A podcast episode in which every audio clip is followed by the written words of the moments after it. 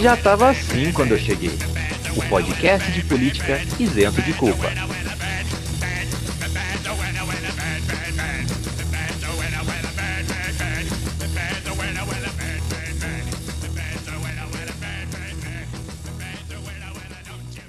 Salve, salve, minhas queridas brancas de neve com alergia à maçã. Como estamos? Tudo bem? Espero que esteja tudo bem nessa agradável tarde, noite, manhã, madrugada ou quem sabe espaços lápis temporal que você está ouvindo esse podcast. Meu nome é Vinícius Manduca, sociólogo por formação, podcaster por empolgação. Ao meu lado, aquele que compartilha as duas profissões comigo, Henrique Macedo.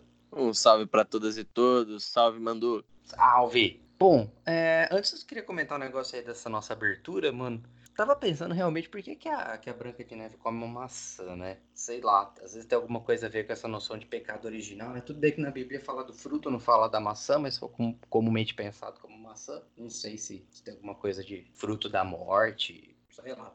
Maçã é um fruto do imaginário popular, né? Sim.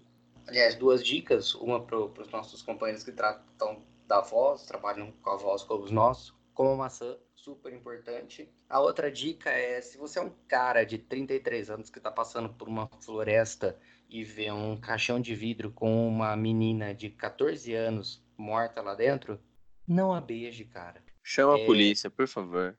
Isso, chama a polícia. Chama a polícia. É estranho. É bizarro. Pedofilia Tem... e necrofilia. Tem tantas filias aí que eu não sei nem descrever. Mas bom, vamos dar continuidade aí. Programa de hoje está massa, como sempre. É, temos a volta do nosso cientista Bruno Manduca das férias, em que estava gastando a bolsa nos paraísos fiscais e paraísos naturais, é, de preferência. Ele, como recebe mama bem nas tetas gordas do governo, ele pôde transitar dos dois, então foi para a Suíça, depois foi para as Maldivas, enfim. Uh, vale a pena, sigam quase ele no um Bruno, Quase um Bruno Galhaço na verdade, também tanto da bolsa que ele recebeu, ele deve também ter aberto uma pousadinha lá em Fernando, Fernando de Noronha. Para fazer aí uma. Uh, o que os artistas costumam fazer lá em, em Fernando de Noronha, como é um podcast de família, eu não vou falar. Estaremos dando continuidade à, à retrospectiva dos dois meses do ano passado, de dezembro e janeiro, né? um mês e meio, porque só no último programa não deu para dar conta de tudo que aconteceu nesse pequeno intervalo.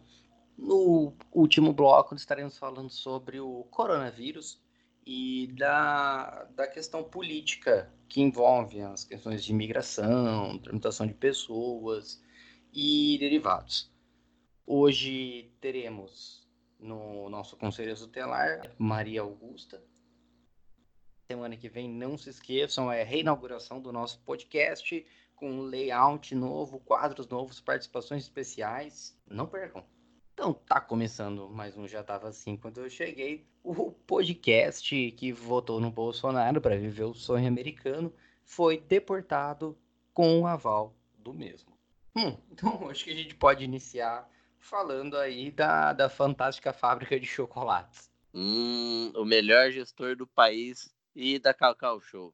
Isso um é exemplo de empresário. Porra, esse cara sabe fazer. Nem parece que fez outro curso na graduação e foi funcionário fantasma durante o período da faculdade, né?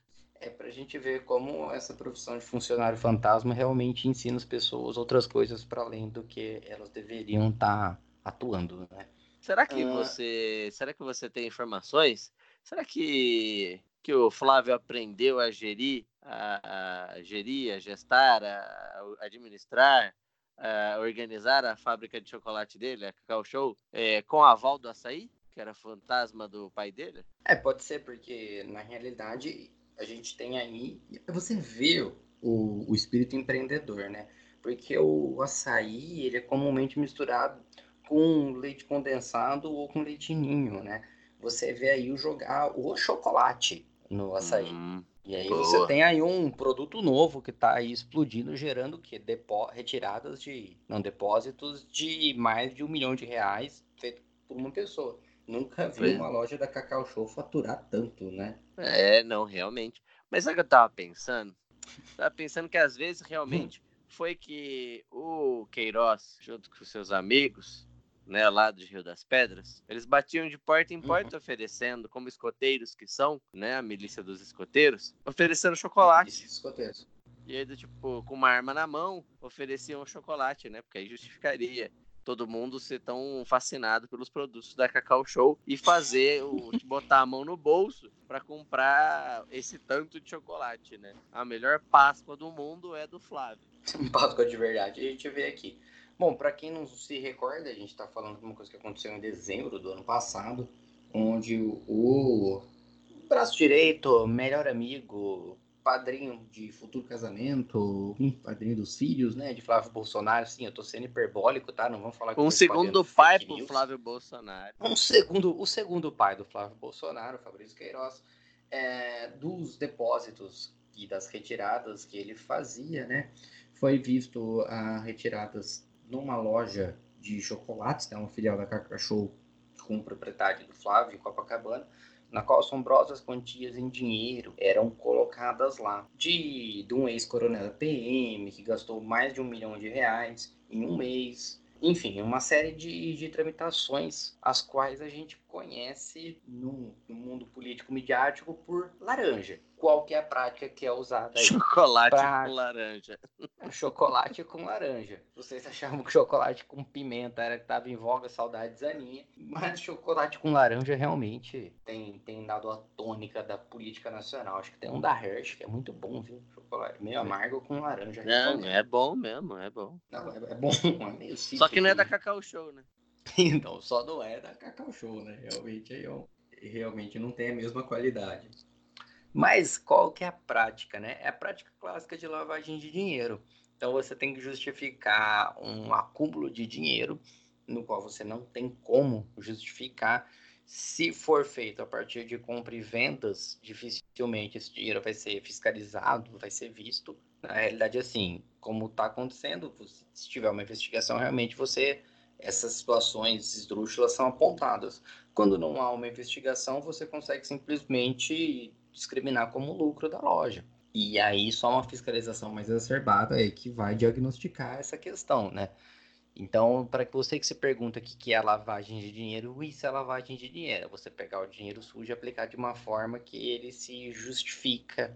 E lembrando que o Flávio não possui 100% da franquia. Na realidade, ele também tem um sócio e a questão toda também no desbalanceamento das contas, é que o Flávio recebia uma quantia muito maior do que o seu sócio. Então a desculpa da lavagem de dinheiro veio por terra. Contudo, como disse o nosso excelentíssimo senhor presidente Mijair Bolsonaro, ele disse que o Flávio realmente deveria receber a mais, porque ele era famoso e as pessoas iam a Cacau Show para fazer o quê? Comprar chocolate do Flávio, porque gostam do Flávio. Então é a primeira vez aí que, que você vê que um político é tão famoso que as pessoas vão atrás do seu chocolate. É, tal qual o Neymar, ele tá na profissão errada, né? Ele é, eles são celebridades, eles não exercem a profissão da qual eles são contratados, né? Não, nem um pouco.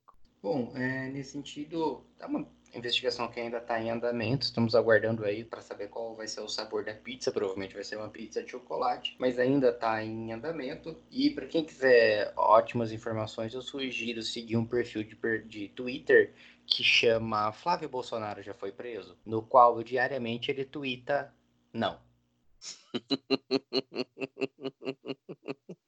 Se vocês forem seguir ele, por favor, fala que vira recomendação aqui no Já Tava Assim quando eu cheguei. Eu, como diria John Oliver, vamos continuar? A gente vai continuar na pauta de sobrenomes alemães estranhos do governo. Eu vou falar do presidente da Secom, Weingartman que é dono também, né? É, você vê que é um, realmente é um, um governo privilegiado empresariado, já que ele era dono de uma empresa de mídia, de consultoria midiática. Essa consultoria midiática se centrava em diversas empresas, inclusive televisivas, tal qual o SBT, Record, e aí ele assumiu o SECOM é natural e praxe e essencial para se colocar dentro da legalidade que ao você assumir um órgão público relativo e tiver alguma empresa relativa na, na mesma área do órgão qual você está exercendo, é natural que haja um afastamento. Os próprios ministros do STF têm isso, o Toffoli, por exemplo, do, do escritório jurídico dele, enfim.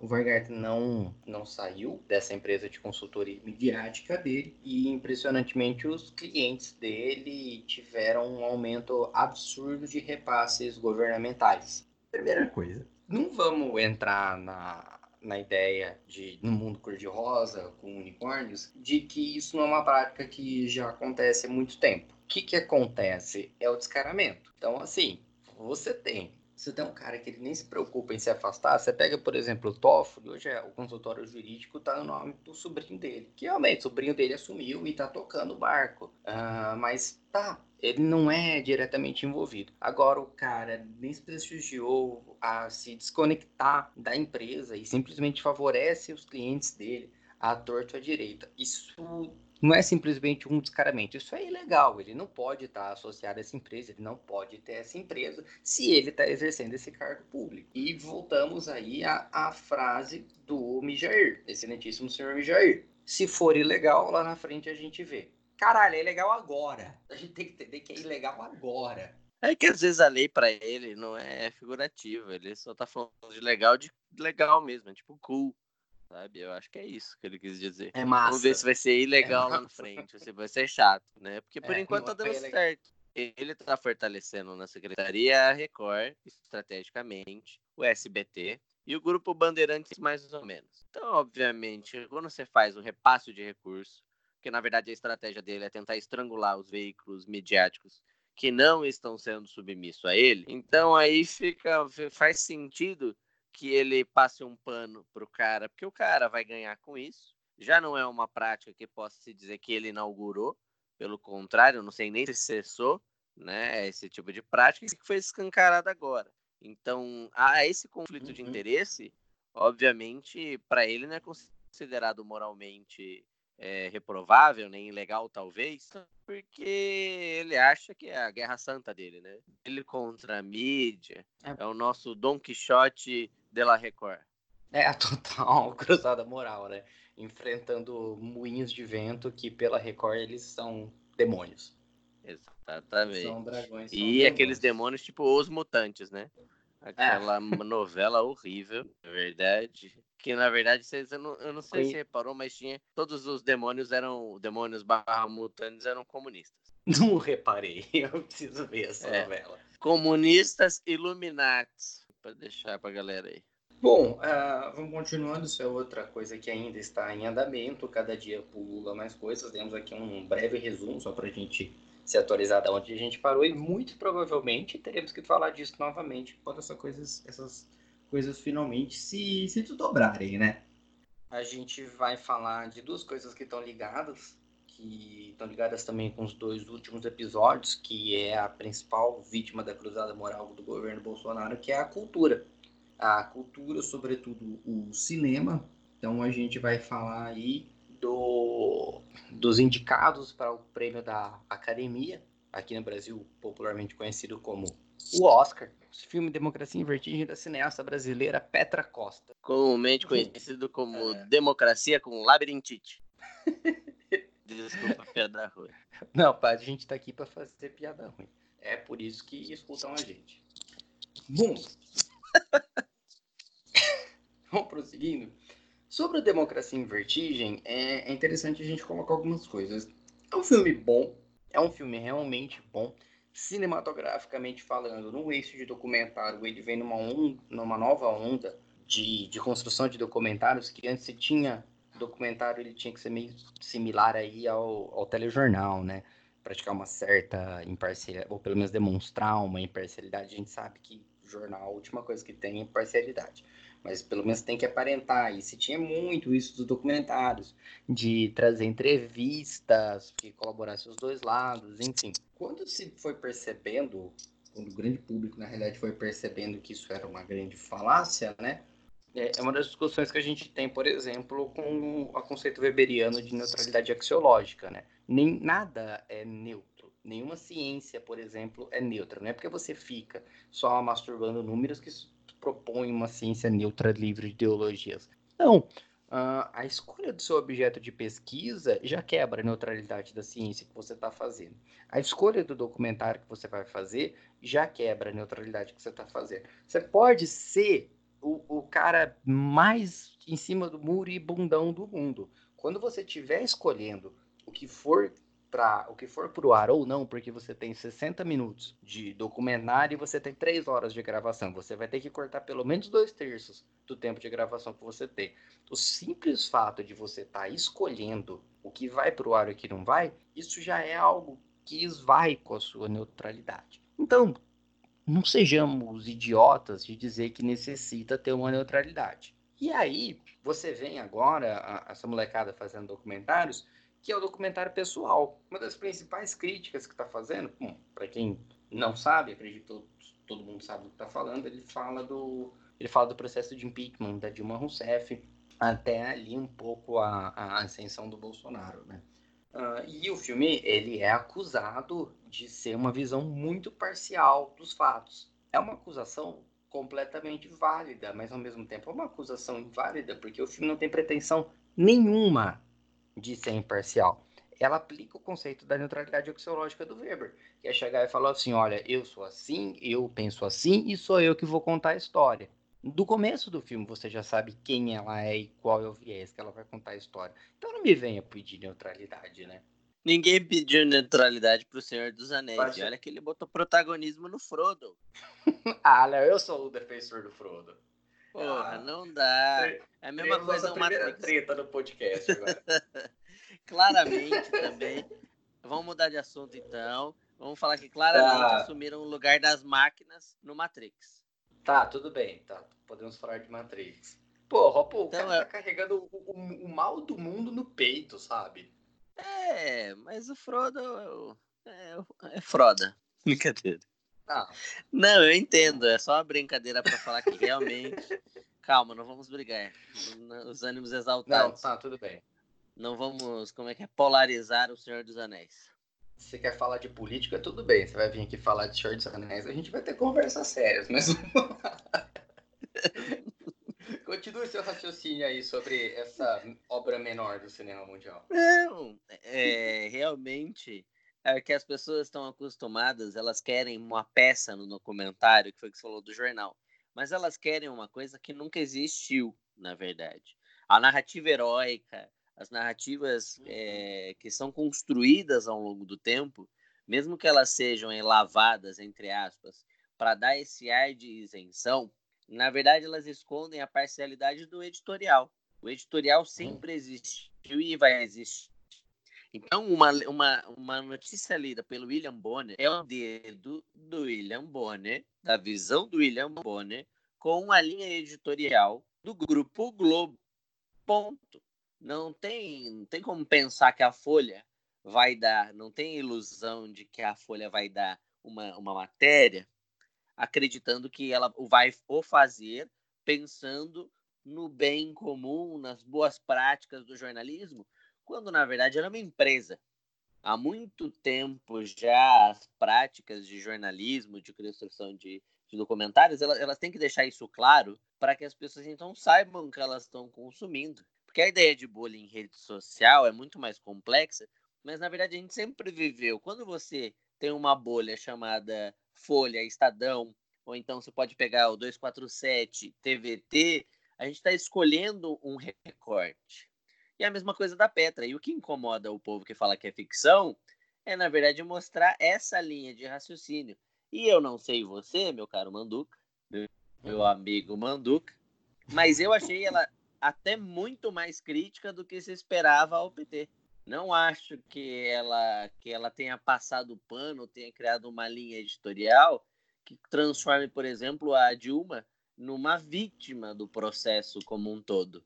Entendeu? Eu acredito o contrário, ela constrói a vítima como uma pessoa que sofreu o golpe, mas ao mesmo tempo ela não constrói a Dilma como vítima, né?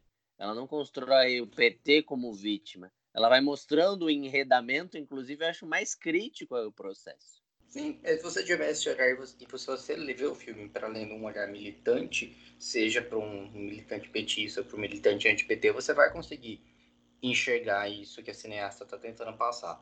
Inclusive pelo processo de ascensão das ruas, a situação que o Brasil estava, ela mostra isso. A única coisa que eu acho que ela peca realmente nessa perspectiva de neutralidade é quando ela não avisa a foto que teve uma situação do, quando ela tá falando da ditadura, que teve um assassinato de alguns integrantes do PCdoB, reza a, a lenda, e aí a gente vai discutir a veracidade disso ou não, mas foi tirada uma foto do cadáver de um do, dos militantes, que era inclusive mentor intelectual dos pais da, da Petra, e com duas armas do lado, dizendo que teve uma troca de tiros e por isso que eles morreram. E é uma versão totalmente contestada, além do que o ah, sim, de... do homicídio praticado pela ditadura, né? É, que aí aparece, obviamente, uma arma na mão de quem até um bebê podia aparecer com arma na mão na época da ditadura, né? Afinal de contas, até o Rio Centro, se eles deixassem, porque inclusive torturou crianças, né? Então, realmente, foi o momento de assumir, ele assumiu, se assume um discurso, porque exatamente há essa coisa de tipo, se os caras estavam na luta armada, era plausível, né? Não necessariamente o cara estava com arma uhum. naquele momento. Não, é, e sem falar que assim, ele estava usando óculos de leitura. Porque a primeira coisa que você faz para ir para um tiroteio, opa, deixa eu pegar meu óculos de astigmatismo aqui para poder enxergar os gambé de longe. tipo, é isso que você faz. Sabe? Caras não fizeram nem trabalho de botar um óculos de miopia nele, entendeu? Eu acho que o mínimo você tirou até botar um óculos de miopia. É, deixa eu ver esse número de seu distintivo para saber se eu vou te matar ou não. Não, sabe? Mas tá, tudo bem realmente, né, tudo indica que foi um, uma foto forjada, aquelas armas, ela retirou essas armas.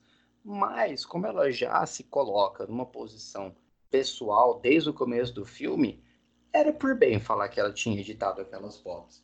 É. E, falar, é, e ela já falava o motivo pelo qual ela estava editando as fotos, né? Mas era por bem. Talvez essa edição não nomeada de fotos complique um pouco a, a que o Brasil consiga o prêmio nessa categoria, né? Mas, em geral, não, não vejo tais críticas nos filmes que não sejam justificadas é, pelo próprio filme. Ah, sim. E outra, eu acho que se vocês, nossos ouvintes, foram lá ver as indicações, os concorrentes, quem está disputando o Oscar com Democracia em Vertigem, que pessoalmente estou dando aqui minha opinião, eu acho que não leva, não porque se trate de um filme não muito bom, não tão bom quanto os outros, mas é porque exatamente o aspecto político do Oscar deve pesar muito para outras temáticas, como as, a, os documentários sobre guerra na China, guerra na China não, na Síria, olha eu tentando dar spoiler do, das coisas da humanidade. a guerra na Síria, né, a guerra civil, nós temos acho que dois documentários, se eu não me engano, e um que talvez tenha um apelo muito maior vinculado à, à guerra comercial, que é exatamente quando um documentário Inclusive está na Netflix, então eu não sei como é que eles vão fazer, porque eles não gostam de dar muito prêmio para Netflix, mas é um documentário em que uma empresa chinesa vai aos Estados Unidos. Inclusive, é declarado aí, obviamente, pelo, pelo diretor do, do documentário, o quanto é a prática é, tenebrosa da mão de obra chinesa, né? Porque aí eles ficam reclamando o, que os, os chineses trabalham muito e os americanos trabalham pouco. Né? E os chineses falando uhum. que os americanos têm dedos gor gordos e não sei o que, lá, lá, lá, lá, lá, lá. Então, eu acho particularmente que como toca mais a temática e o espírito norte-americano, esses documentários tendem a levar. Mas eu acho que se tivesse algum outro, se fosse pela qualidade, obviamente que o, do, democracia em vertigem levaria fácil, né? Mas Sim. eu acho que por esse apelo político ele não leva. É, e aí já, é mais já, difícil. Sim, aí a gente já vê a neutralidade que ela é inexistente até na própria seleção de prêmios da academia, né? Sim. Acho que a última vez que eu vi, só para terminar, quem ganhou foi um, um documentário sobre menstruação na Índia, que era uma pauta política, né? Então, tinha aquela uhum. coisa de do tipo aceite seu período, vamos parar de demonizar as mulheres, aí aquela fábrica de absorvente. Então, vamos ver é. se escapa aí. Vamos ver. É agora em março, acho, começo de março, o Oscar. Que eu já queria deixar claro que não é a melhor premiação do cinema. A gente sabe que a melhor premiação do cinema é o Carburador de Prata do Choque de Cultura, realizado no final do ano. Continuando na pauta de cultura, porque cultura, né? É, é uma coisa, um assunto um tanto mais pesado, Nessa segunda-feira, dia 27, eu fiz anos, fiz 31 anos completos, mas não é do meu aniversário que eu vou estar falando, porque essa última segunda-feira, dia 27, se completaram 75 anos da libertação do campo de Auschwitz, campo de concentração, né? Não eram campos de concentração que a Alemanha nazista tinha, eram campos de extermínios, onde você tinha uma máquina estatal organizada, fundamentada justamente para matar pessoas em larga escala. Inclusive, eu pretendia, entre esses dias, escrever uma thread sobre isso no Twitter. Vamos ver se até sexta eu consigo, né? Eu acho muito simbólico isso de nascer no dia da libertação do campo de Auschwitz. Um abraço pro Elite e pro Gão que fazem aniversário junto comigo. Acho muito legal o que está acontecendo agora, porque pularam reportagens, fotos, imagens sobre Auschwitz é, eu não pude acompanhar todas, na maioria da minha bolha do Facebook estavam falando ali da libertação de Auschwitz por soldados soviéticos. E é importante a gente elucidar que as grandes vitórias da Segunda Guerra Mundial se deram pela União Soviética. Você teve o dia D? Teve. O dia D marca o quê? Marca a entrada dos americanos na guerra.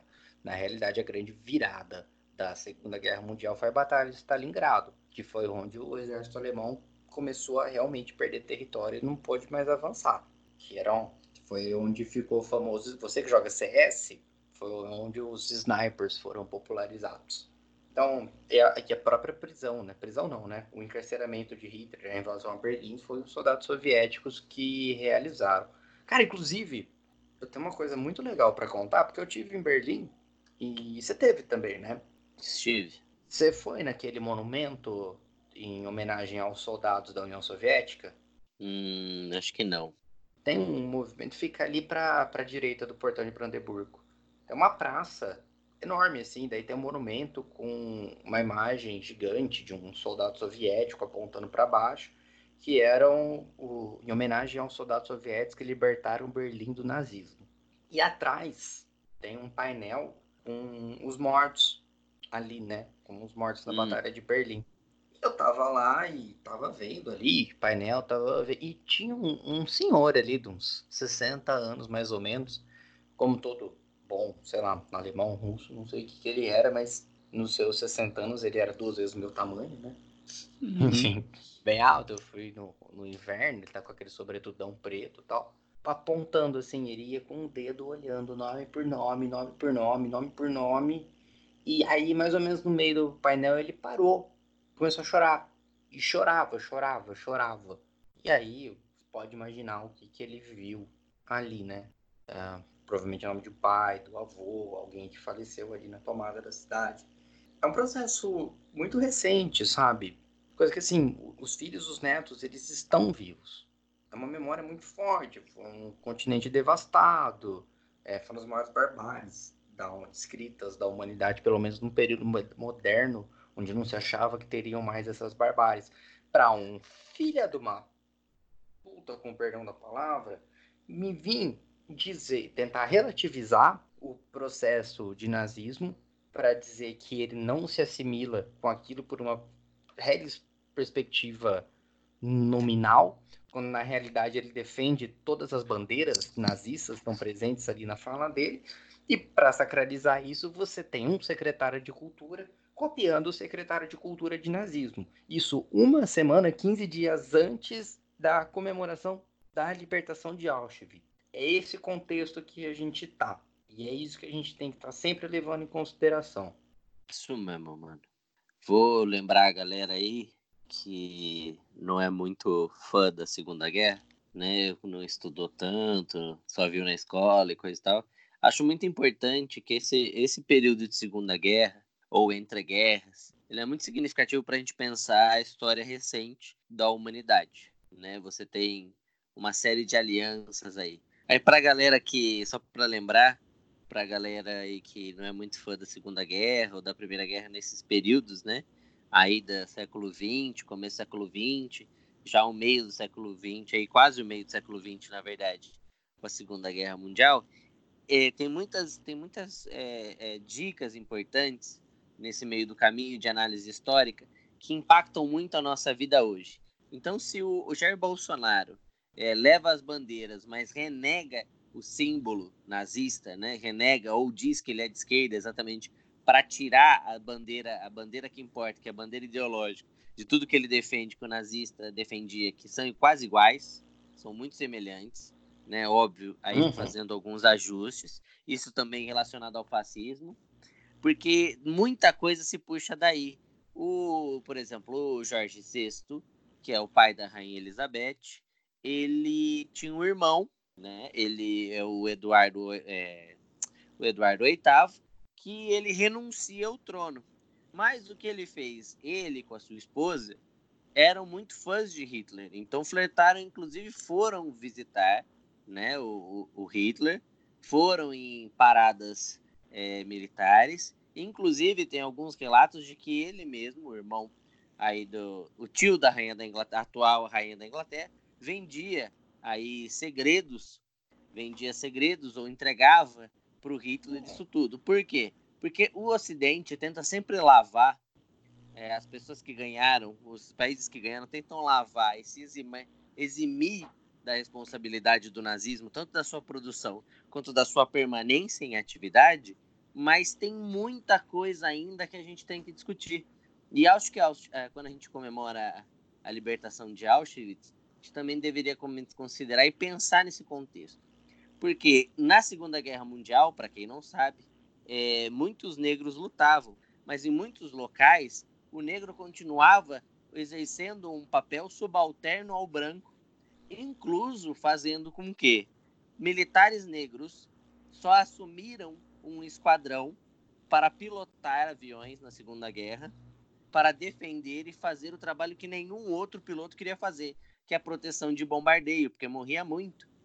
Então uhum. vejam vocês, ainda tinha toda essa exclusão dentro da própria estrutura do exército americano, tinha um racismo e homofobia na Inglaterra, tinha é, antissemitismo em todos esses lugares, inclusive na União Soviética. Então, acho importante a gente refletir a libertação de Auschwitz nesse plano de umas continuidades é, que estão além, como você disse, Manduca. A negação e a tentativa de afastamento do, do fascismo e do nazismo, mas que é, são corroboradas no próprio comportamento diário.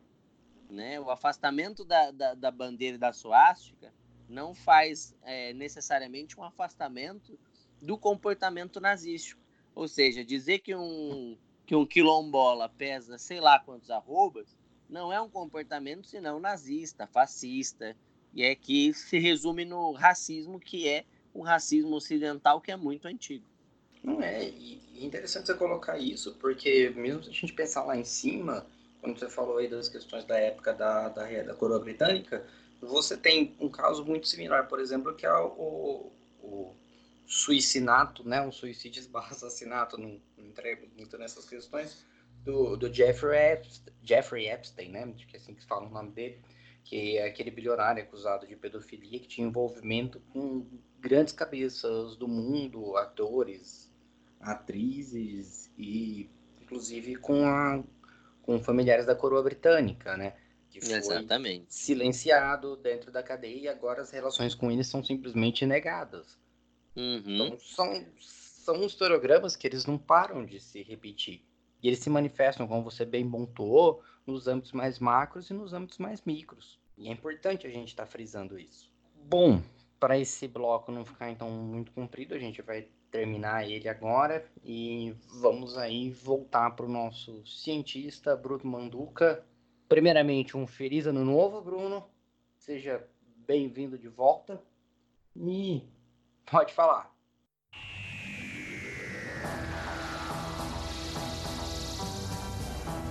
a vida, o universo e tudo mais.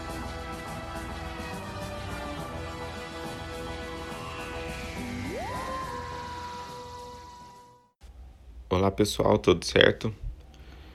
Queria começar desejando um bom 2020 para todos nós, que esse ano seja excelente. Bom, eu vou começar falando sobre o vírus que apareceu na China que eu acho que tá todo mundo sabendo. Algumas coisas que a gente sabe sobre esse vírus e outras que a gente não sabe. Bom, esse vírus é o sétimo coronavírus que se conhece que é capaz de passar para os seres humanos. A família de, de vírus corona é uma família muito grande de vírus, mas que em geral são de animais. Algumas mutações conseguem pra, passar para os seres humanos, como é o caso desse, que foi batizado oficialmente de 2009-NCOV, que, e também é o caso de outros vírus, como o da SARS, que é a Síndrome Respiratória Aguda Grave, e da MERS, que é a Síndrome Respiratória do Oriente Médio, que já foram epidemias nas últimas décadas. O vírus surgiu na China, na cidade de Wuhan. Acreditava-se que ele teria surgido no mercado de peixe, onde eles ilegalmente vendem animais silvestres também para consumo, já que é comum alguns habitantes dessa região consumirem, comerem animais silvestres. Mas um artigo que saiu domingo, dia 26, na Science, mostra que dos 41 primeiros casos registrados da doença, 13 não tiveram contato nenhum com o mercado, o que traz a possibilidade de que esse vírus tenha sido contaminado, tenha sido contraído em outro local e depois levado ao mercado de aonde ele acabou se espalhando. Os coronavírus são zoonoses, eles vêm dos animais. Então, de algum animal ele veio. Fala-se que ele veio de sopa de morcego porque as pessoas nessa região às vezes consomem carne de morcego. No caso da SARS e da MERS, o morcego é o hospedeiro natural. No caso da SARS, o morcego transmitiu por uma espécie de felino que é consumida na China e esse felino passou para os seres humanos. E no caso da MERS, o morcego transmitiu por o camelo que depois passou para os seres humanos.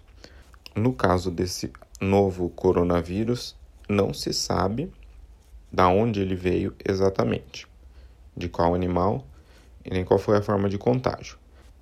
Porém, já se sabe que ele é capaz de ser transmitido entre seres humanos, mas ainda não se sabe como exatamente e nem com que facilidade essa transmissão entre seres humanos ocorre.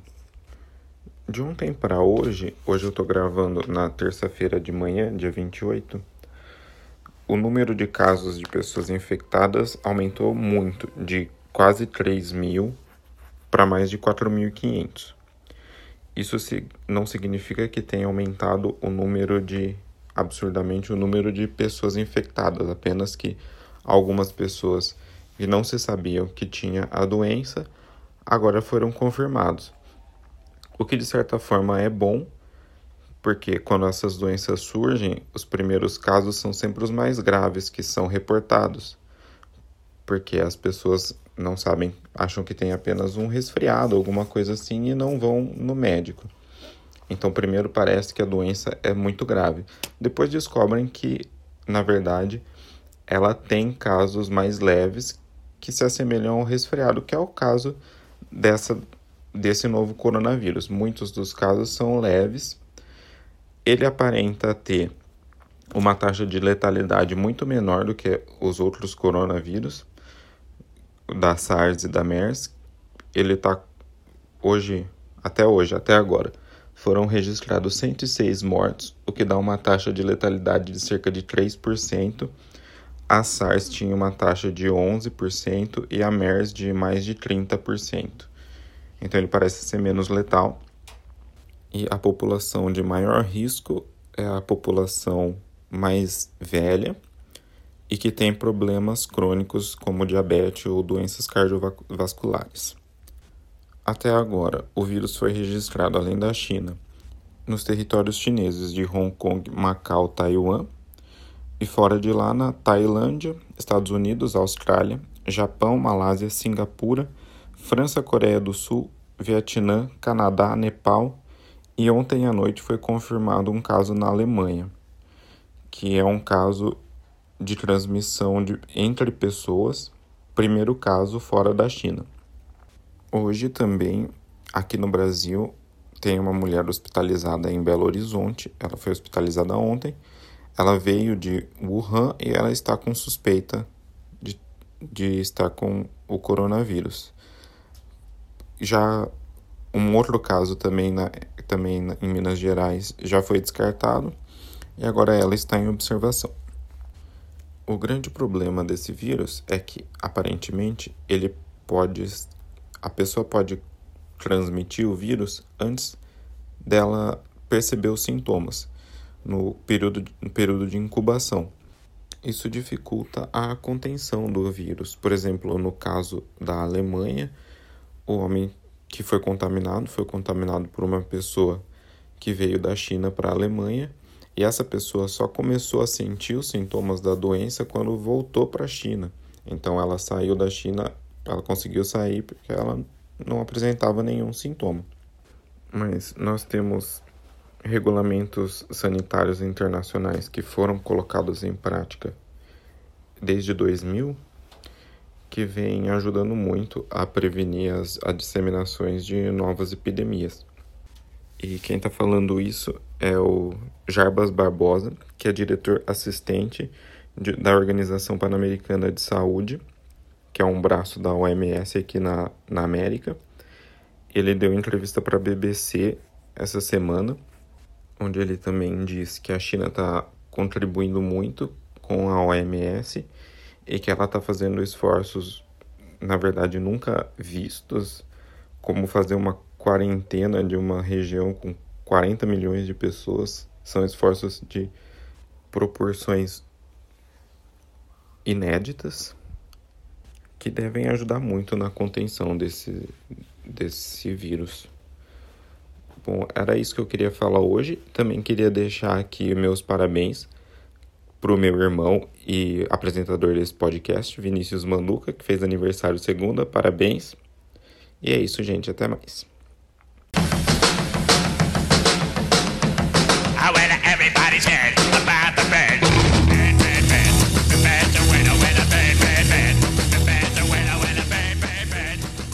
Maravilha. Muito obrigado, Bruno. É um prazer ter a sua presença novamente aí, sempre nos brindando aí com, com esse conhecimento das ciências da Terra e qual somos bastante falhos. Seguindo então as pautas que deixamos para trás, na realidade tratamos na semana passada, mas vamos falar um pouco dos desdobramentos do Enem? Ah, o Enem, polêmica Enem. Esse aí é o mais difícil Enem, acho que alguém já fez na vida. Porque além de tudo, você tem que passar por provas judiciais, não é verdade? Além de escrever uma redação, você tem que entrar com um pedido de defesa e de revisão. Eu achei muito difícil esse Enem, cara. Então ele cai português, matemática, ciências sociais, ciências da terra, educação física, é, artes, ciências jurídicas. Mandato de segurança total ali, né? Não, é, é, é impressionante. E, e sendo jovem, jovem desde de, do começo, né? A saber como que vai ser tratadas as questões dele, porque ele, de nada vem uma liminar de justiça e suspende, depois vem outra liminar de justiça e volta. o que aconteceu essa semana? O governo deu continuidade ao ProUni, o ProUni acabou sendo suspenso por uma liminar de justiça, agora parece que recentemente, agora são 19h37, essa liminar foi cassada, então o ProUni ainda está valendo, mas ainda existem muitos outros processos e mandados de segurança, é, pedido de revisão de prova, uma série de outras coisas que ainda estão correndo. E o que você tem na. O que você tem disseminado no estudante brasileiro é a total sensação de insegurança, né? Se tem uma coisa que o jovem já não tem quando está prestando vestibular é insegurança, né? É, quase nada. Não, o jovem tá tranquilo. Ansiedade é... é... uma coisa. Nós somos uma sociedade que não causa ansiedade nos jovens. É importante falar isso. Importante falar, a gente é realmente trabalha muito bem o psicológico. A gente tá, estamos formando ótimos jovens, bem seguros, totalmente sim, donos de sim. si. Inclusive com queda nos índices do suicídio e depressão. É. Total, cara. Eu acho que é um exemplo mesmo que a gente está fazendo aí com nossos jovens. É, é, é o resumo, né? Porque você tem, inclusive, o órgão governamental contribuindo para que a sua saúde psicológica seja cada vez mais prejudicada. Eu ia falar bem mais bosta. É. Eu, ia falar, eu ia falar fudida mesmo, para não dizer que tá mais fudida, né? Porque é nesse âmbito que o, que o, o governo vem trabalhando. É, a gente sabe o que, que é a pressão acadêmica de produtividade, de construção de uma ciência de qualidade, ao mesmo tempo você fazer o que é você concluir um mestrado em dois anos com a carga de pesquisa que você tem, a carga de disciplinas que você tem que seja, é, a gente sabe como é difícil de repente você ter que fazer isso sem bolsa, porque você é obrigado a trabalhar, então já diminui muito a sua carga horária, quando você está trabalhando, você não tem a possibilidade de estar tá ou nos laboratórios ou estar tá viajando, fazendo pesquisa. A gente sabe da dificuldade que isso é para um doutorado, principalmente no mestrado e doutorado, e eles trabalharam muito para isso, em construir um cenário que você não tem nenhuma perspectiva de futuro. Então você passa 10 anos da sua vida estudando, e quando você está aí no seu oitavo ano de, de conclusão, então no meio do seu doutorado, você vê uh, toda a carreira que você passou, 10, tudo que você perdeu nesses 10 anos, sendo completamente perdidos, porque você não vê mais nenhuma perspectiva de futuro. Você sabe que vão ser muito resquícias as vagas, e se tiverem vagas, serão muito mal remuneradas, num contexto de privatização do ensino público, enfim. Uh, então a gente está sendo massacrado por esse governo já faz tempo. Agora, não o suficiente, os caras estão massacrando psicologicamente as crianças que vão entrar. Não sei, é, é, é também é um pouco meio. É, eu acho que. É, é, não, mas é isso mesmo. Não, não tem nem o que tirar nem pôr, porque os caras eles estão fazendo esse procedimento porque se você não tem segurança de, de, se você foi bem avaliado, então acabou. Porque na verdade o que a gente está falando é o atraso, por exemplo, da, da vida de uma pessoa em anos. Estamos falando aí principalmente alguns cursos que são mais concorridos, o que já é um, uma bosta por si, passar por esse processo de anos de cursinho, você está atrasando, às vezes, a carreira dessa pessoa, não em um, mas em dois anos. Então, se um cara quer prestar, é, tá prestando medicina, ele prestou com 18 anos, ele não passou agora por erro do Enem, então ele pode ser impactado no próximo ano e até que ele consiga se organizar e passar de novo num curso tão concorrido, já ele já vai estar tá muito mais avançado em idade, né? E, inclusive, faz parte aí, parece, desse plano maquiavélico que eles estão fazendo de, de disputa né, contra a educação, uma raiva que eles têm de educação, que é exatamente atrapalhar a organização da, da, das atividades universitárias. Porque quando você hum. põe em xeque a, a, o maior exame nacional que o Brasil já teve, você coloca todo o processo em suspeição. Você coloca o SISU em suspeição, que já passou a ser também suspeição, não só na redação da prova, né, mas agora estão falando que o sistema SISU está apresentando erro. Depois você vai ter sérios problemas, porque tudo isso vai ser questionado de novo. Tem, vai recair a suspeição sobre a universidade pública, e aí você vai ter cada vez mais afastamento e um ressentimento com a universidade pública. Você vai ter ódio à universidade pública. Já começou com as pesquisas, então agora parece que vai para a graduação, porque aí cria um ressentimento de quem não passou, e aí, por exemplo, vai fazer uma universidade particular, vai ter que se enfiar num FIES, vai ter que se enfiar, às vezes, no que é pior do que o FIES, né? agora com o jeito que eles estão gestando as coisas, que eles estão organizando, enfim. É... Você tem que ir para banco, buscar o uhum. financiamento de banco, você vai ter que fazer outro tipo de organização da sua vida que realmente vai atrasar tudo que você tem para fazer. Porque é fácil para quem tem dinheiro. Isso é claro. Então você pode fazer uma FGV e pagar 3 mil com pé nas costas ou 4 mil. Mas quem vai fazer com financiamento estudantil, vide Estados Unidos, vai ter que levar em consideração que se ele não fez um curso que tem retorno como a gente não tem aqui no Brasil, é, financeiro, ele não vai conseguir pagar o financiamento estudantil até ele começar um outro financiamento de casa. Então, provavelmente, ele vai ter ao longo da vida, um financiamento residencial, um financiamento estudantil para pagar e um financiamento de carro, por exemplo. Então, vai ser uma pessoa endividada ao longo do, do, do caminho, mal remunerada e subaproveitada. É, é perfeito isso que você está colocando, porque assim, é, parece brincadeira e é muito pauta de memes, tudo isso, então as complicações, os embaralhamentos do governo, mas a gente está falando de uma situação séria de sucateamento de toda a instituição de ensino público do país e, consequentemente, contribuindo cada vez mais para a separação entre pobres e ricos, né? Das capacidades de se estudar ou não. E a gente está falando de um impacto geracional que pode chegar a mais de 20, 30 anos. Uhum. Tem um impacto muito forte nisso tudo que está acontecendo. É não, porque é o seguinte, a velocidade com que as coisas estão se desfazendo, a gente foi um ano de governo, um ano e um mês.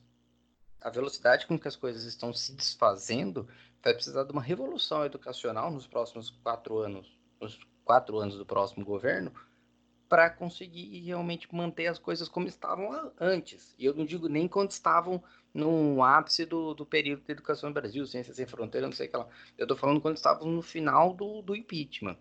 Exatamente. E é um puta de um trabalho. Isso aí vai. É, são isso coisas que vai... foram construídas durante 12 anos.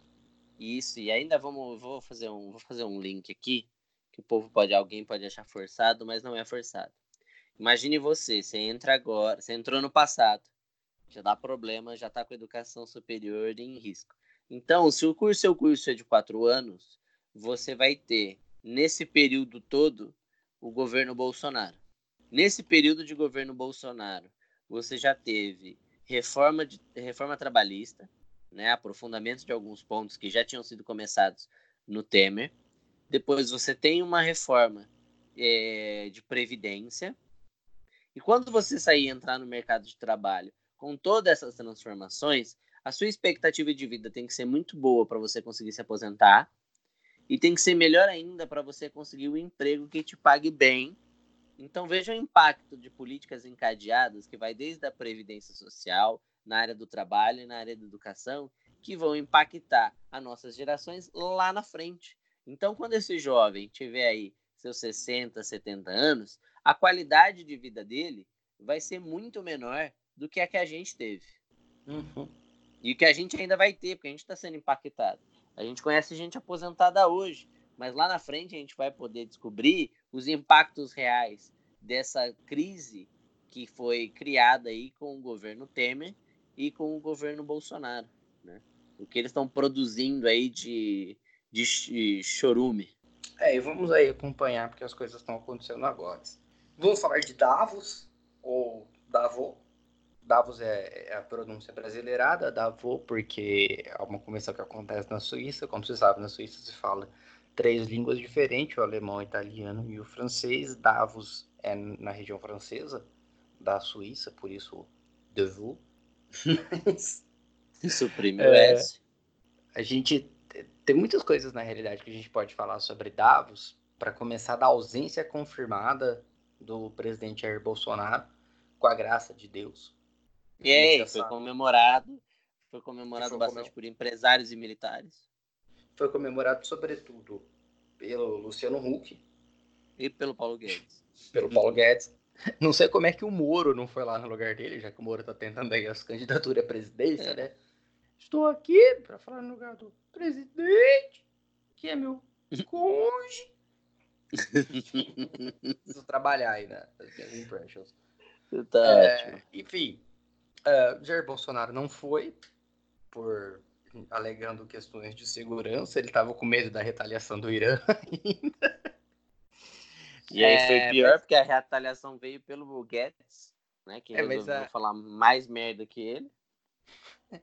A gente sabe que a violência, ela é, não é uma realidade, a, a grande realidade é a vergonha que ele passou ano passado, que em vez de estar... Tá... E eu, eu não vou nem dizer do, do discurso de sete minutos, eu vou falar ali do que foi, na verdade, uma glória pra gente ele ter falado só sete minutos, né? Uhum. Ainda bem, ficamos todos muito aliviados com isso. Mas é.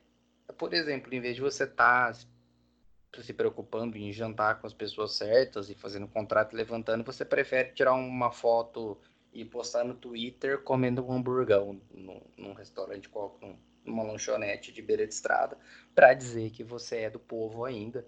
Não tem nada errado você fazer isso, a menos que você tenha oportunidade de fazer coisas melhores pro seu país. Hum, mas, no caso, a gente sabe que não, não, dá, não ia dar, né? então, Melhor que ele fez pro país foi comer um hambúrguer mesmo. Que reza a lenda foi fritado pelo filho dele, né? O Eduardo. É. Mas é claro, tinha que mostrar serviço, ele queria embaixada. queria embaixada. Mas enfim, é... a gente teve aí um, a pessoa mais badalada foi lógico a Greta Thunberg, que acho que vale também um, episódio para a gente falar sobre ela, questão do ativismo ambiental nessa visão apocalíptica. É, um pouco tempo depois da fala dela nos painéis, teve a fala do presidente Donald Trump, que já não foi mais tão badalado como antigamente, mesmo ele falando as mesmas coisas que ele falou esses quatro anos, ele tá todo mundo já mais acostumado com as besteiras que ele vai falar, né? Então, assim, mas uh, ele já deu recados claros contra a Greta, o que é muito interessante ver como tem um bando de velho branco caquético com medo de uma menina de 13 anos. Hum, pois é. E outra coisa que a gente tem que pontuar de verdade em Davos foi a, a frase do Paulo Guedes, porque assim, existe ainda o capital estrangeiro, ele está empolgado com o Brasil, sobretudo pelo escancaralhamento das pernas que o, o Brasil está fazendo, né? Para esse capital estrangeiro. Lembrando que abrir para capital estrangeiro não é necessariamente uma coisa ruim. O ruim é você fazer isso em detrimento da indústria nacional. A gente está vendo aí, inclusive, desde o fortalecimento da indústria nacional exportando para a China, que subiu o preço da carne, subiu. Então, são, são as faltas de protecionismo da indústria local para favorecer o povo e o, o empresário local. Isso a gente não tem, né? Porque se o grande produtor de carne decidir exportar para a China, não é só o povo que vai comprar que é prejudicado, são, por exemplo, os pequenos açougues, que são prejudicados também. Então a gente não tem é, essas perspectivas de protecionismo nacional para ter uma total abertura ao capital estrangeiro. E é até por esse fato que a gente está sendo até bem, bem considerado lá em Davos. A grande questão é a questão ambiental as questões de sustentabilidade, então incêndios na Amazônia, a gente sabe que os incêndios na Austrália, eles também fazem voltar essa questão de incêndios na Amazônia, uh, derramamento de óleo, enfim. Uh, a gente fez no final do ano uma retrospectiva sobre os desastres ambientais no governo Bolsonaro. Então, vale a pena, ver lá no nosso Twitter, já estava under, já underline quando, vou falar de novo no, no final do programa, você vai acompanhar isso aí, nossos tweets de 30 a 31 de dezembro. Uh, enfim, o fato é que no meio de tudo isso você tem uma frase do, do Paulo Guedes, tem uma fala do Paulo Guedes que fala que o desmatamento ele é ocasionado pelos pobres. Então os pobres desmatam porque eles são, eles pensam numa economia predatória. Meu! E eles precisam comer. Eles precisam comer, então eles desmatam. Ainda se jura que hoje ainda se fala, ainda se culpa o pobre por tudo. É, acho que ele, ele conhece pobre do elevador de. antes de ver o cara entrar no elevador de serviço do prédio, né? Então isso impacta bastante. A outra coisa é que é, é um migué gigantesco, né? Porque todo mundo sabe que a maior parte do desmatamento é para roubar madeira. Então a gente está falando de área preservada e roubo de madeira.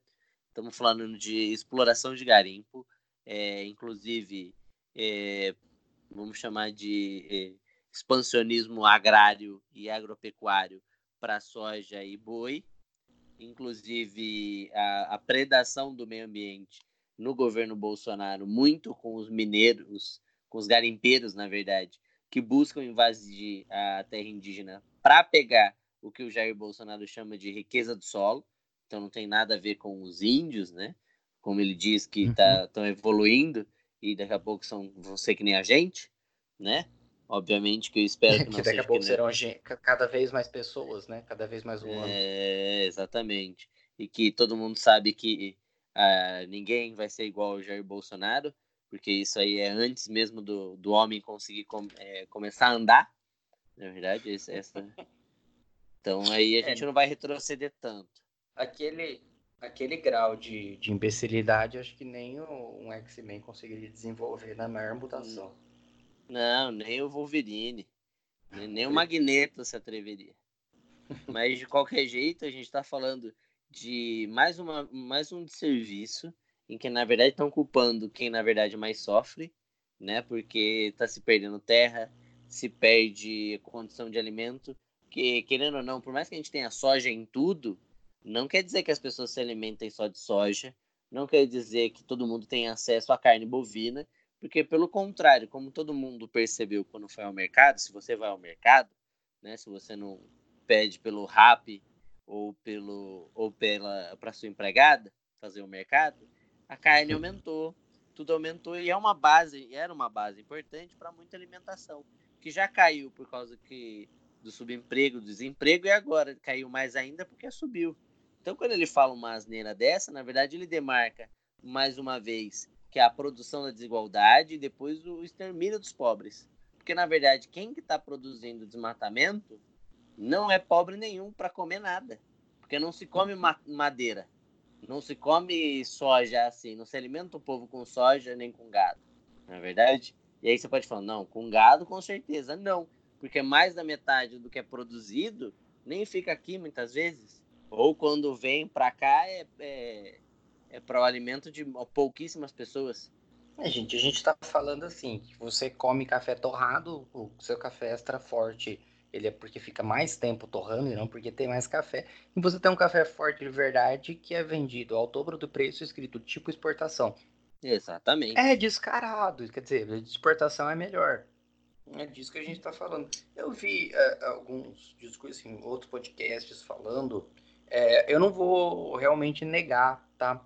Que é justificando essa fala do Paulo Guedes a partir de grandes narrativas, né? Da perspectiva desenvolvimentista, que é uma coisa que se fala muito aqui no Brasil, inclusive uma desculpa do governo Bolsonaro, dizer que os países super desenvolvidos eles já desmataram e poluíram o que eles tinham que poluir para se desenvolver, e agora que é a nossa hora de se desenvolver, a gente não, não pode, né? Eles não querem que a gente faça isso, que a gente tem o direito também realmente a gente tem o direito de desenvolver. Só que a gente já está num avanço científico, o qual você pode fazer esse desenvolvimento de forma mais sustentável possível.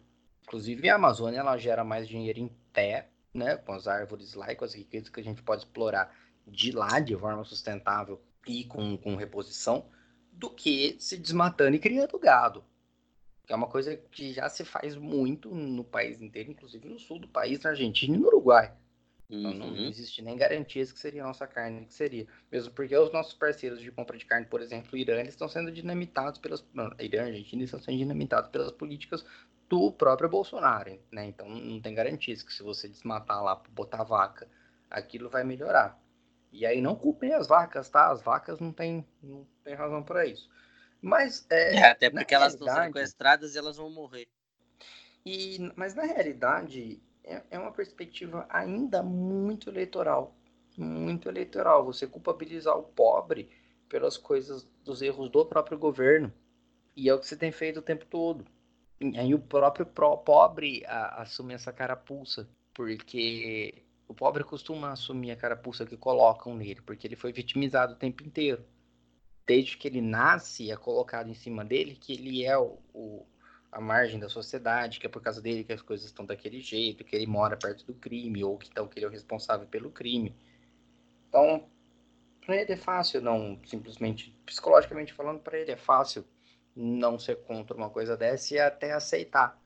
Porque pessoas como os Chicago Boys, do Guedes, colocam para ele desde o começo que ele é daquele jeito, desde que ele nasce. Como assim? Na verdade, é uma é uma ideia eleitoral numa justificativa pífia e que, por mais que esteja assim, coerente com, com, as narrativas que vigoram no Brasil de agora, não é essa ideia. Não, não, se justifica por uma narrativa, se justifica por uma questão muito pragmática e imagética. Pois é. Culpar quem não tem mobilidade é muito fácil. Quem não tem capacidade para mudança é muito fácil. Né? Até porque se você pegar a demografia do Brasil, a parte que menos tem gente é onde está mais sendo desmatada. Né? Então, a justificativa Sim. de alimentação em larga escala para justificar é, nove vezes o aumento de desmatamento não é só ilógico, mas é como uma é um crime, né? Bom, vamos continuando então. Vamos falar aí desse assunto que tá, tá pulando agora.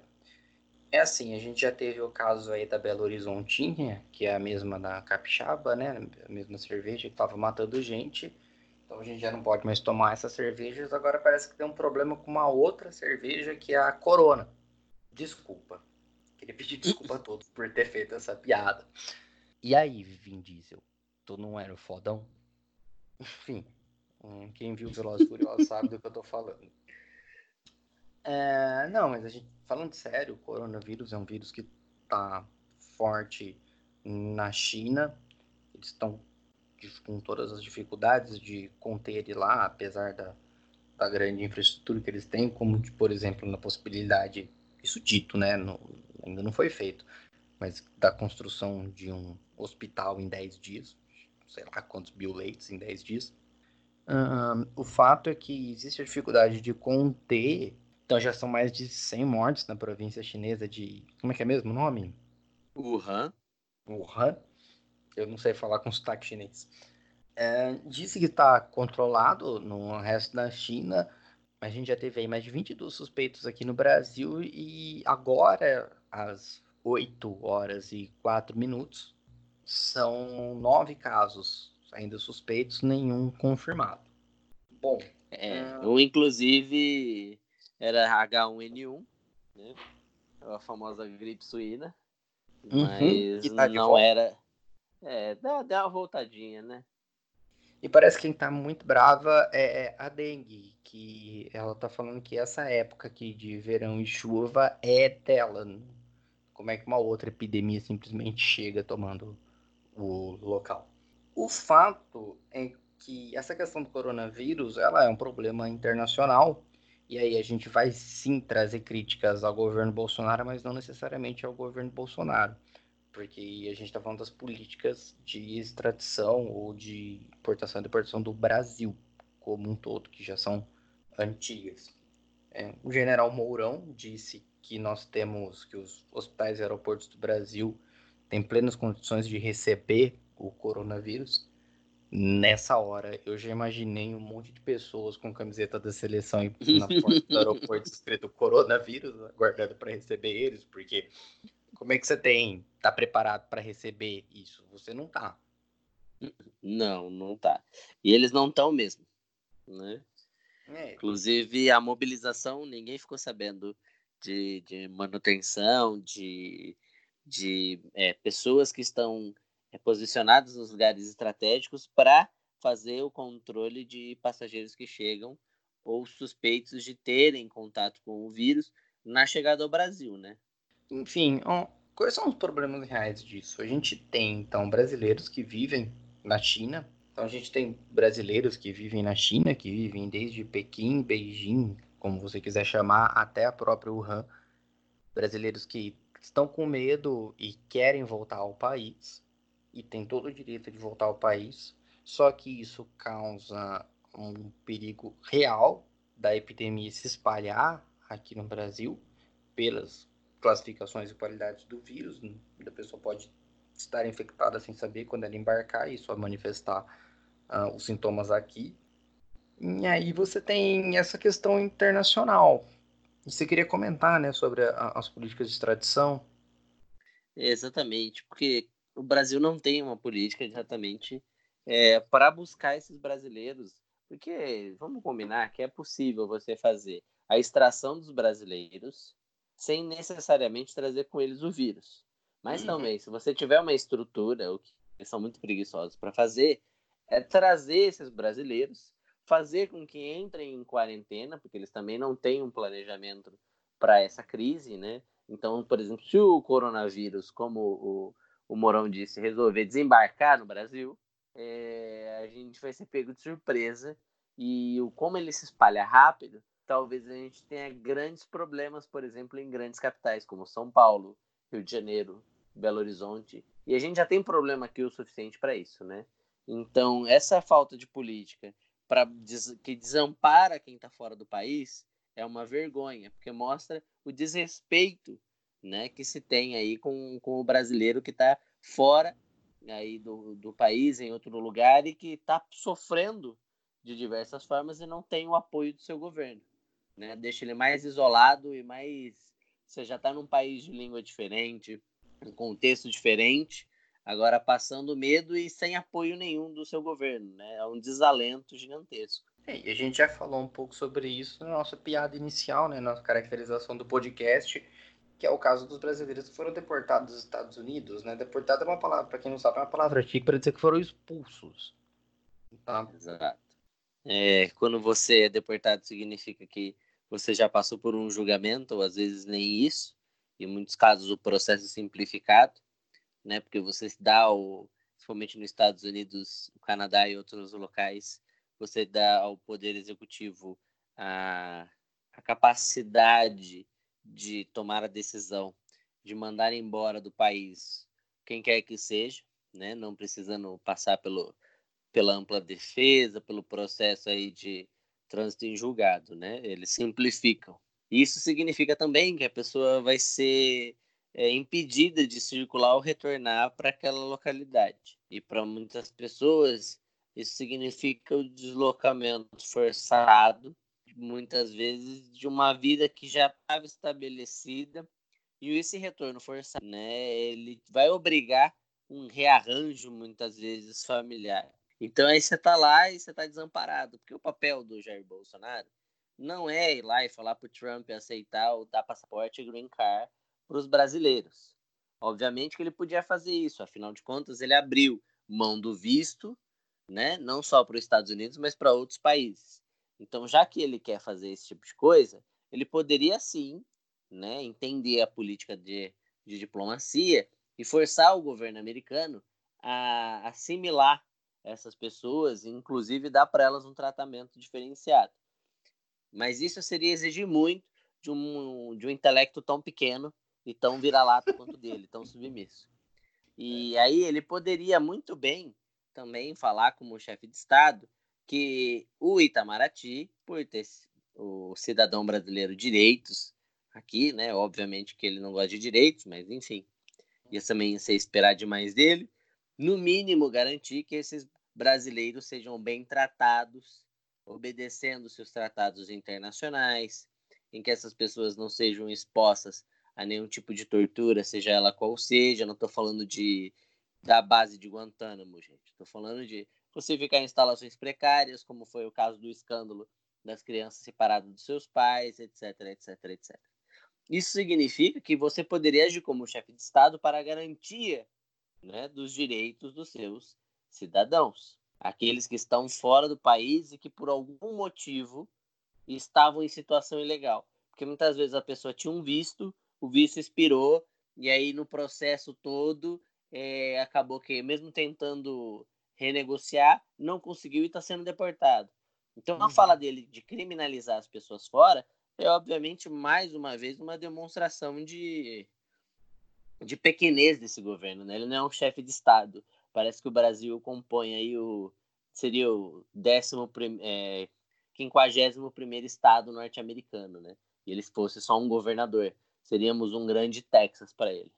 É, segundo a, as repórteres da Folha que acompanharam Davos, elas dizem exatamente isso, que o Bolsonaro ele é visto internacionalmente como uma extensão do Trump. E a nossa moeda nem é dólar, né? Porque o nosso real voltou aos 4,20, então... É, não, aí a gente deixa pra, pra Argentina mesmo, ser uma economia dolarizada, né? Né. Mas bom, vamos encerrando aí para a volta do nosso Conselho do Telar. Com a, hoje, hoje é muito especial para mim, uma pessoa que eu estou querendo trazer aqui faz muito tempo, Maria Augusta Luiz Antônio. Ela que é enfermeira, professora, militante do movimento negro, muito atuante na cidade de Jaú, interior de São Paulo. E aí ela vai estar tá falando um pouco para vocês. Pode falar, Magu. E aí foi legal, né?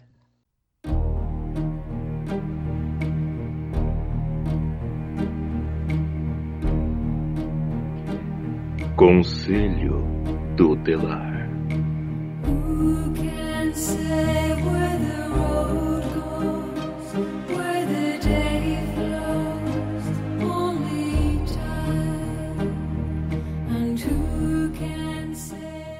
Boa noite, bom dia, boa tarde, galera do Já Estava Assim Quando Eu Cheguei. Eu sou Maria Augusta, mas pode chamar de Magu. mulher preta, enfermeira, pedagoga. E eu vim aqui para falar sobre palmitar. Palmitar, como diz o Vinícius, palmito é um pau branco, isso quer dizer que palmitar nada mais é do que uma pessoa de pele preta quando ela escolhe como um parceiro de vida um cara ou uma mina branca. E aí, por que, que isso é tão levado em conta para o movimento negro, né? É levado em conta porque o nosso carinho, né, assim como quase tudo na nossa vida, se tornou eurocêntrico. Então, o que eu acho belo, o que eu acho positivo, o que eu acho que enaltece é o branco, loiro, com muitas faculdades e que vai poder me proporcionar muita coisa, inclusive como aquele quadro que eu não vou lembrar agora o cara que pintou, mas que se chama Redenção de Khan, é quando uma mulher, uma mulher preta agradece porque a filha casou com um cara branco, porque agora todos os seus pecados, as suas tristezas, elas serão reduzidas e redimidas a partir desse relacionamento, né? E quando a gente pensa nisso, é pensar que agora o, a pessoa preta ela vai escolher o branco a partir do belo, a partir da mudança. E o quanto isso é, é visto com maus olhos pelo movimento negro, porque já sabendo que o meu afeto ele é eurocêntrico, eu preciso reensinar o meu afeto agora, eu preciso reaprender o que é belo. Eu preciso ensinar para essa criança que ela é bonita, eu preciso ensinar para essa menina que ela tem traços bonitos e que ela pode ser escolhida. E que hoje ela não está sendo escolhida porque o mecanismo ensina esse homem a quando ele tem esse homem preto a quando ele tem uma ascensão social escolher uma parceira branca, né? E acabam sendo todos mecanismos de extrema dificuldade e dor para ser construído com essa pessoa preta, né? E por isso que o palmitar acabou se tornando um, uma gíria internamente usada, mas de uma maneira até pejorativa, né? quando uma pessoa preta recebe. Porque basicamente é uma outra pessoa preta dizendo para ela: você não ama os seus, né? você não olha para os seus. E para saber se se palmita ou não enquanto pessoa preta, né?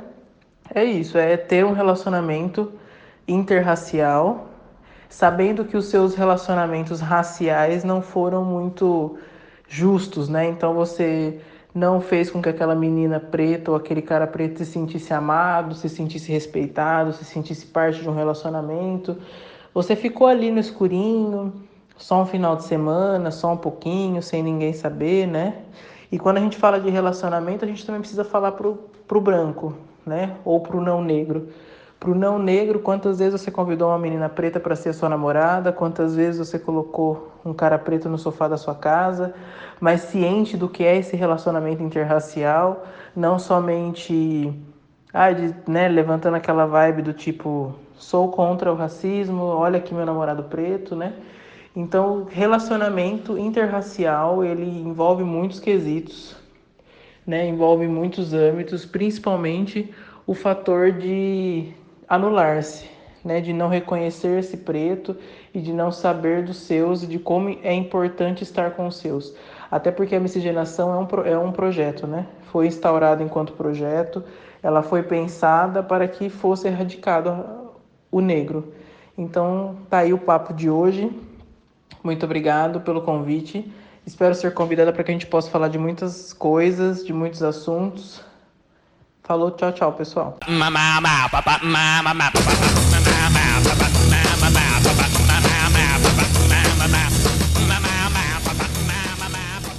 Maravilha! Muito obrigado, Magu, por essa contribuição. Espero contar com vocês novamente no futuro próximo. Uh, bom, vamos encerrando aí, vamos encaminhando para o nosso final, né?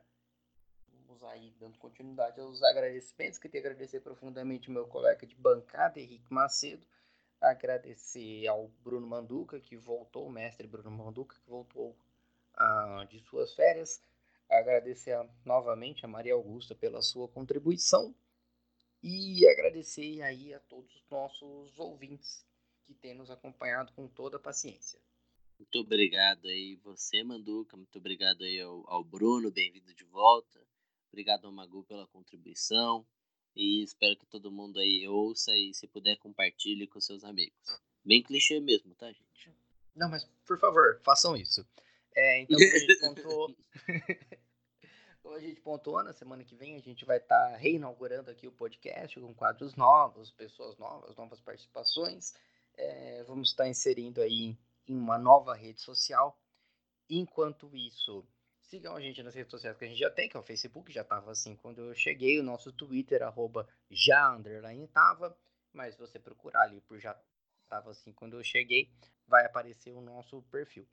A música de encerramento é da banda britânica Iron Maiden. Voltamos então aí pro, pro heavy metal, para desespero do presidente da Funarte, a comédia sem graça de Dante.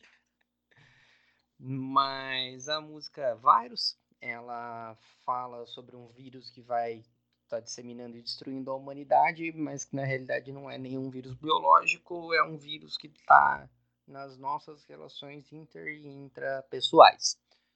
Bom, é, espero que goste. Inclusive, queria mandar um. Aproveitando aí, mandar um abraço pro Oli, pro PD e pro Cris, o pessoal aí da nossa primeira banda que tocava essa música incessantemente, já que era a única música que a gente sabia tocar. Uh, é isso. Eu queria dar um, um dado, dar um dado, falar aí que nessa música ela é também é um dos compositores dela é o Janik Jers, que é sociólogo, nosso colega de profissão, o que aí faz com que ele seja roqueiro, sociólogo e odiado pelo governo Bolsonaro. É nós. É nós. É nós. Jerry. Bom, então vamos encerrando então. Obrigado a todos. Falou. Valeu, galera.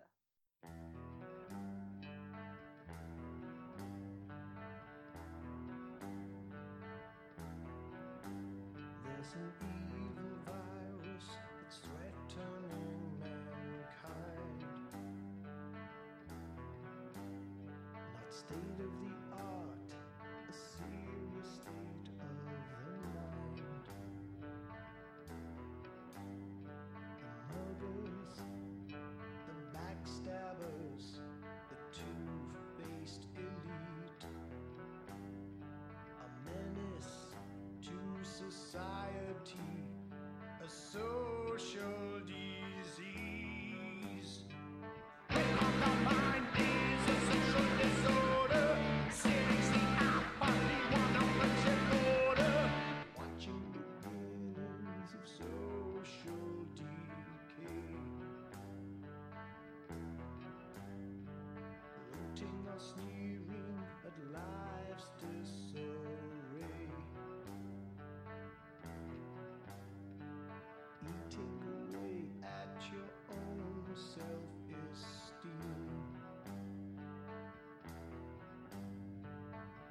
On every that you might be